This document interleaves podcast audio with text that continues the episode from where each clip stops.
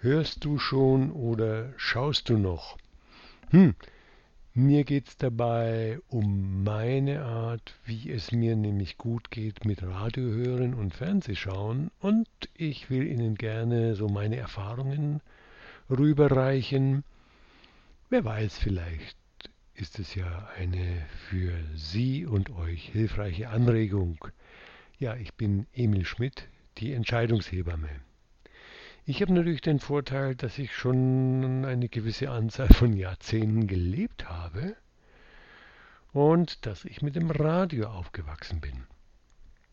Ich saß dann, kann ich mich als Kind, als Jugendlicher dann auch noch erinnern, am Samstagnachmittag immer, da war Fußball wirklich mein Ding, obwohl ich sehr schlecht gespielt habe. Da saß ich vor dem diese großen alten Radioempfänger und habe äh, die Sportübertragung gehört und konnte mir so bildlich alles vorstellen, obwohl ich nichts gesehen habe. Und das ist geblieben. Ich liebe einfach Radio, weil ich tauche dann ein in das, was ich höre und meine eigenen Bilder entstehen. Und es gibt da so eine Fülle und so einen ganz weiten Blick und es tut mir einfach sehr gut. Natürlich haben wir zu Hause in der Familie irgendwann uns auch einen Fernseher angeschafft. Hm, stimmt nicht ganz. Ich habe nämlich, wann war es denn? War ich da 16 Jahre alt, meiner Familie einen alten, von heutiger Sicht aus gesehen, einen ganz alten Fernseher geschenkt. Eigentlich habe ich ihn mir geschenkt, irgendwie abgespart, so dass ich endlich am Samstag nicht zur Nachbarin runtergehen musste und mir da Kuhlenkampf hieß es damals. Ich habe das mit großer Freude geschaut, ansehen durfte, meistens, und dann, wenn die Nachbarin noch nicht eingeschlafen war, noch so einen ja, Hitchcock-Krimi oder irgendwelche anderen Schwarz-Weiß-Krimis. Das war dann damals mein freudiges Ereignis mit Fernsehen und natürlich Flipper und ja, Bonanza und wie es alles hieß. Und das natürlich dann am eigenen Fernseher, das war auch was. Und wenn ich jetzt einen Sprung zum Heute mache, ich schaue ganz wenig Nachrichten heute oder hm, Tagesschau, weil ich habe bemerkt, so ganz unbewusst bin ich ja nicht, dass diese Bilder, wenn ich sie an drei Tagen hintereinander sehe, die immer gleichen, aus irgendeinem Weltereignis herausgefiltert, ich auch anfange und sehr aufmerksam dabei sein muss, dass ich dieses Aha, so ist es in dieses Statement hineinkomme. Und das tut mir überhaupt nicht gut. So habe ich eine ganze Reihe von Sendungen in dem öffentlich-rechtlichen System, also ich finde, da zahle ich wirklich gerne meine Rundfunkgebühren, weil ich da gut informiert werde, weil ich da auch tolle äh, Sendungen zur Musik, zur Kultur, was mein Ding auch ist, mitbekomme. Und jetzt will ich Ihnen einfach ein paar Sendungen, die ich sehr gerne mag, nennen. Und im Text sehen Sie auch die entsprechenden Verlinkungen dazu. Also, was ich zum Beispiel sehr liebe, ist auf WDR 3, Westdeutscher Rundfunk, drittes Hörfunkprogramm, das Samstagsgespräch von 8 bis 9. Das ist meistens sehr gut. Da werden Kulturschaffende, was weiß ich, Autoren, Musiker, Geigenbauer oder aus anderen Bereichen äh, Leute eingeladen und der Moderator ist gut vorbereitet und es entwickelt sich ein über eine Stunde lang, nicht reines Gespräch, Musik zwischendurch, ein wirklich lebendiges Gespräch, weil oft spürbar ist, dass die beiden Gesprächsteilnehmer sich auch inspirieren. Es ist vorbereitet und es kann Unerwartetes passieren. Es ist eine Neugierde da, es werden Fragen gestellt.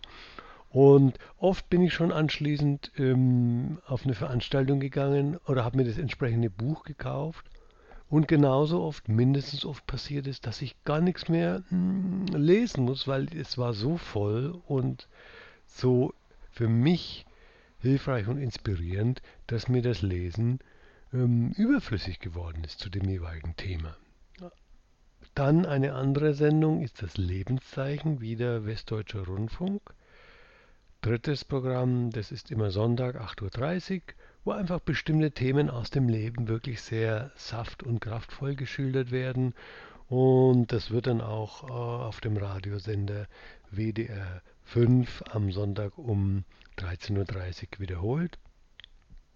Dann, wenn Sie Zeitzeichen äh, hören wollen, das sind tolle Sachen, äh, die äh, zur Zeitqualität mit Rückblick hunderte, manchmal tausende Jahre zurück. Immer eine Viertelstunde auf WDR 3 und WDR 5.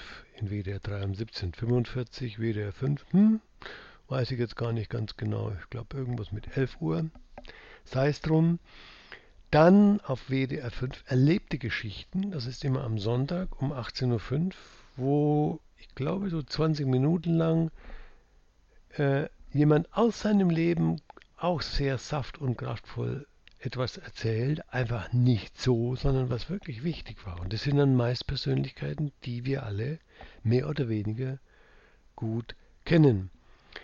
Was Informationen noch anbelangt, wirklich so, wo ich meinen Blick erweitern kann. Nicht, weil ich eine neue Wahrheit entdecke, sondern einfach links und rechts, oben und unten schauen kann.